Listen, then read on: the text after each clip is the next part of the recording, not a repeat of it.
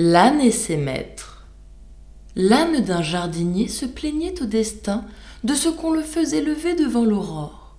Les coqs, lui disait-il, ont beau chanter matin, je suis plus matineux encore. Et pourquoi? Pour porter des herbes au marché. Belle nécessité d'interrompre mon somme. Le sort, de sa plainte touchée, lui donne un autre maître. Et l'animal de somme du jardinier aux mains d'un corroyeur. La pesanteur des peaux et leur mauvaise odeur eurent bientôt choqué l'impertinente bête. J'ai regret, disait-il, à mon premier seigneur. Encore, quand il tournait la tête, j'attrapais, s'il m'en souvient bien, quelques morceaux de chou qui ne me coûtaient rien.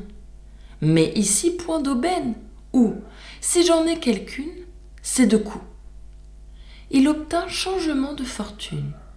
Et sur l'état d'un charbonnier, il fut couché tout le dernier. Autre plainte. Quoi donc? dit le sort en colère. Ce beau décis m'occupe autant que cent monarques pourraient faire. Croit-il être le seul qui ne soit pas content? N'ai-je en l'esprit que son affaire? Le sort avait raison.